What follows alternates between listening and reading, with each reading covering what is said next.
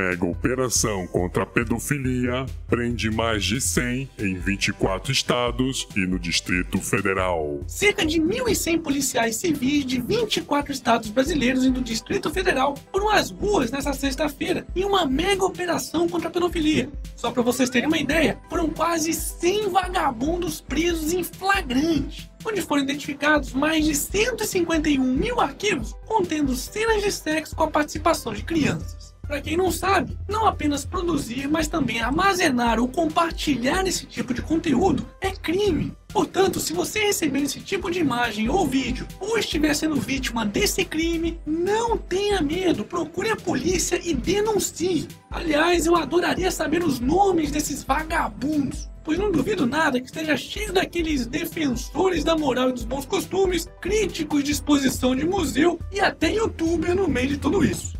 Hashtag cadeia nesses vagabundos. Momento. Jabá.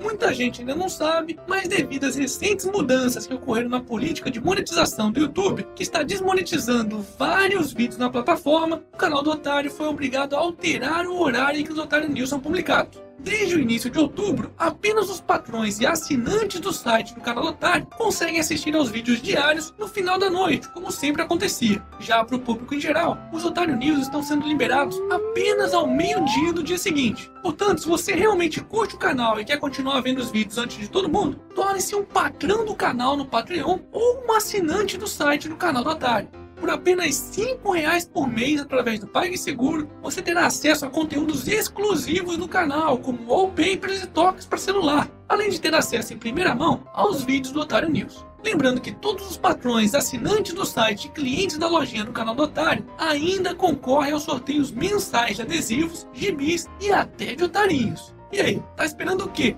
Clica no izinho aqui no canto da tela para saber mais informações.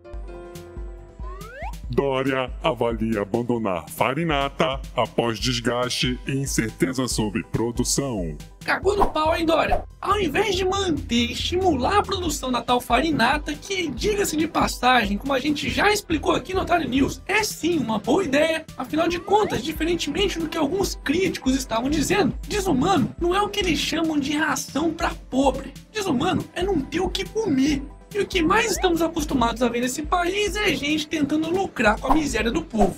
Lembrando que a farinata, ao mesmo tempo em que evita o desperdício de alimentos, garante uma alimentação nutritiva a quem tem fome.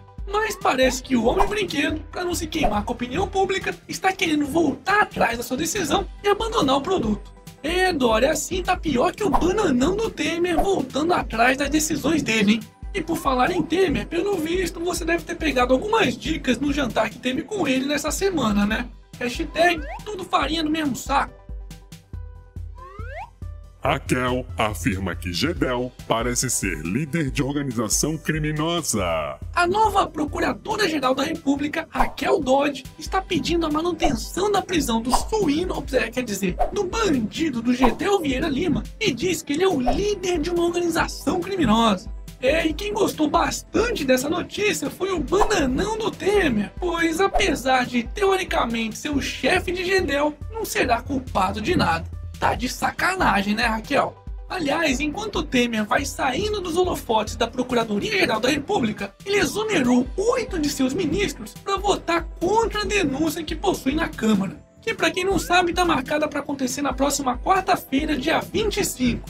Pois é, Temer está se utilizando de todas as suas ferramentas para dar um jeitinho de se manter no cargo. E além de exonerar ministros que são deputados para apoiá-lo nas votações e utilizar emendas políticas para comprar votos de deputados e senadores, ele está até cogitando não privatizar mais Congonhas para conseguir assim deixar seus comparsas políticos felizes e barrar a segunda denúncia contra ele. É, não é à toa que mais de 80% dos brasileiros acreditam que mais da metade dos políticos são corruptos. Hashtag 100% corrupto. Momento.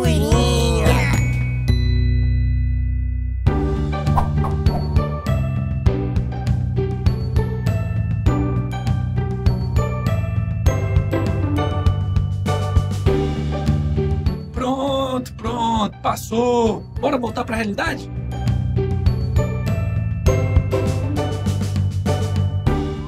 Bitcoin valoriza mais de 500% no ano e chega aos 6 mil dólares.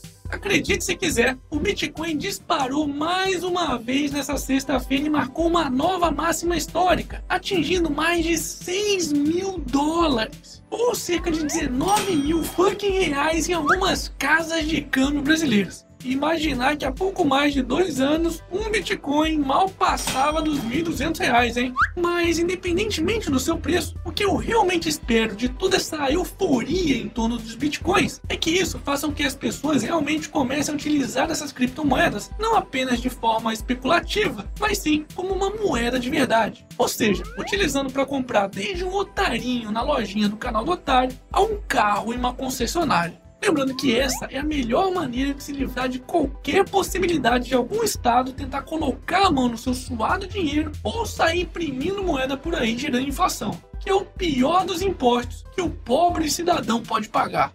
Hashtag menos Estado mais Bitcoin.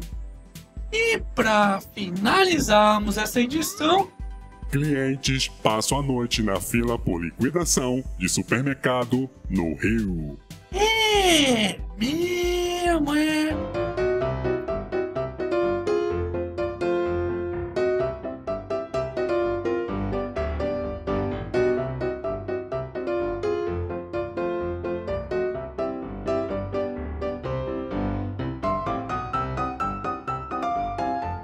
Muda-se! E esse foi mais um Otário News com as principais notícias do dia. E aí, curtiu? Então se inscreve nessa bagaça, clica no sininho para receber todos os vídeos aqui do canal e regaceira nesse like. Ah, e não se esqueça de se tornar um patrão ou assinante do site do canal do Otário e assistir os Otário News antes de todo mundo. Vou deixar os links aqui na descrição do vídeo. E semana que vem, quem sabe, tem mais.